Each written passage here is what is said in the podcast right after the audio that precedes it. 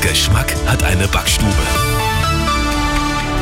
Grüß Gott, es ist 17 Uhr, die Nachrichten mit Sebastian Uhl. Zuerst das Wichtigste aus München und der Region.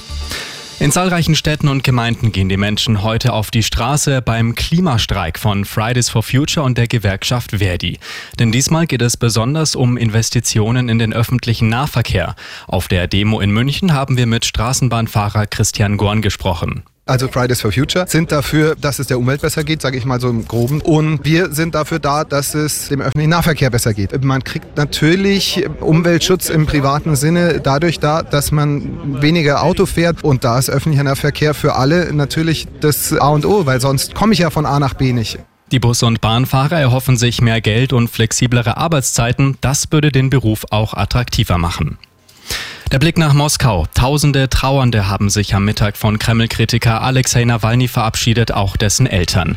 Nawalnys Witwe und Kinder haben nicht an der Trauerfeier teilgenommen. Sie sind zu ihrer eigenen Sicherheit im Ausland geblieben. Die Beerdigung wurde streng vom russischen Staat überwacht. Bei seinem Besuch auf der Internationalen Handwerksmesse in München hat Bundeskanzler Scholz ein weiteres Bürokratieentlastungsgesetz angekündigt. Es werde der Wirtschaft Erleichterungen in Milliardenhöhe bringen, sagte Scholz.